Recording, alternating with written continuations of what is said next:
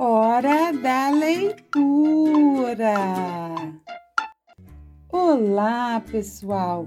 Está começando o podcast Hora da Leitura com a professora Ângela. Ler é bom a qualquer hora e lugar, e se for uma boa história, então é melhor ainda. Bem-vindo ao primeiro episódio do podcast Hora da Leitura. A Hora da Leitura é um podcast feito por mim, a professora Ângela, para a leitura de histórias, contos, fábulas e clássicos infantis. Cada episódio será lançado periodicamente com intervalo de uma semana e duração de 5 a 10 minutos eu vou fazer a leitura de histórias e compartilhar com vocês, os meus ouvintes. Mas ocasionalmente, meus alunos também farão a leitura de alguma história que eu irei compartilhar com vocês. A hora da leitura é uma oportunidade de exercitar a fantasia, a imaginação e a criatividade. Neste episódio, você vai ouvir um conto do nosso folclore, A Festa no Céu.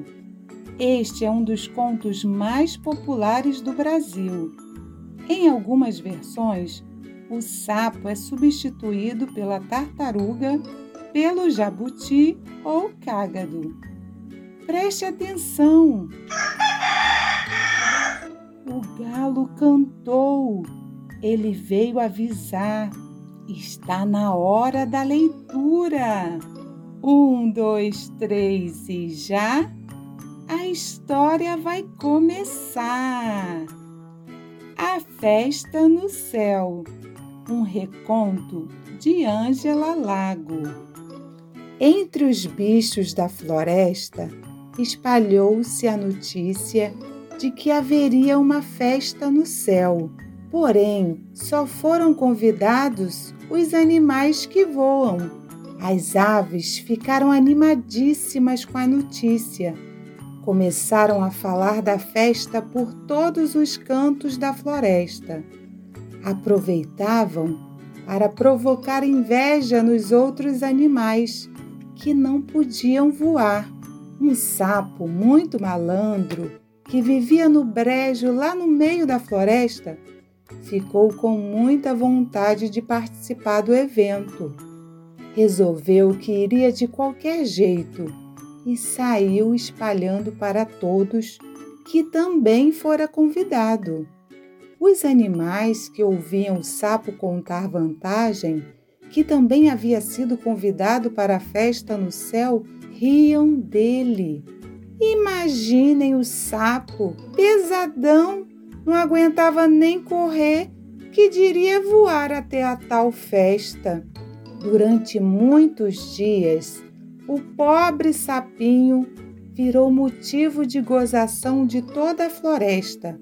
Tire essa ideia da cabeça, amigo sapo, dizia o esquilo descendo da árvore. Bichos como nós, que não voam, não têm chances de aparecer na festa no céu. Eu vou sim, dizia o sapo muito esperançoso. Ainda não sei como, mas irei. Não é justo fazerem uma festa dessas e excluírem a maioria dos animais.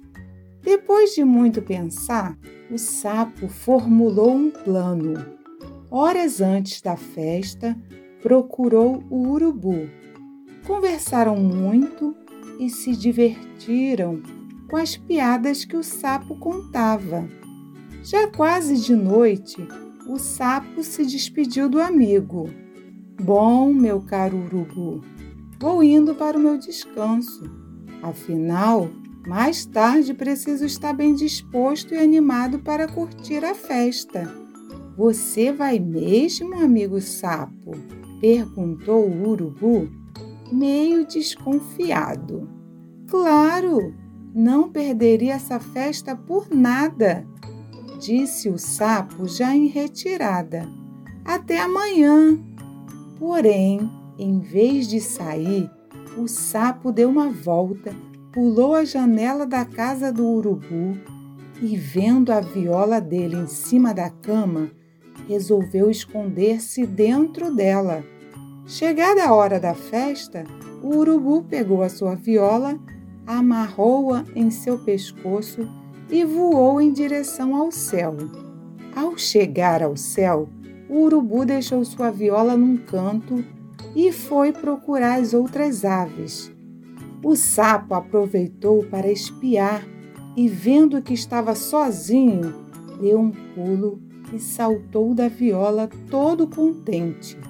As aves ficaram muito surpresas ao verem o sapo dançando e pulando no céu. Todos queriam saber como ele havia chegado lá, mas o sapo, esquivando-se, mudava de conversa e ia se divertir. Estava quase amanhecendo quando o sapo resolveu que era hora de se preparar para a carona com o urubu. Saiu sem que ninguém percebesse e entrou na viola do urubu, que estava encostada num cantinho do salão. O sol já estava surgindo quando a festa acabou e os convidados foram voando cada um para o seu destino. O urubu pegou a sua viola e voou em direção à floresta. Voava tranquilo quando, no meio do caminho, sentiu algo se mexer dentro da viola. Espiou dentro do instrumento e avistou o sapo dormindo, todo encolhido, parecia uma bola. Ah, que sapo folgado! Foi assim que você foi à festa no céu, sem pedir, sem avisar e ainda me fez de bobo. E lá do alto ele virou sua viola até que o sapo despencou direto para o chão. A queda foi impressionante. O sapo caiu em cima das pedras do leito de um rio e mais impressionante ainda foi que ele não morreu. Nossa Senhora viu o que aconteceu e salvou o bichinho, mas nas suas costas ficou a marca da queda, uma porção de remendos. É por isso que os sapos possuem os desenhos estranhos nas costas. É uma homenagem de Deus a este sapinho atrevido mas de bom coração. A hora da leitura está terminando, mas a gente vai se encontrar na próxima semana. Tchau, pessoal!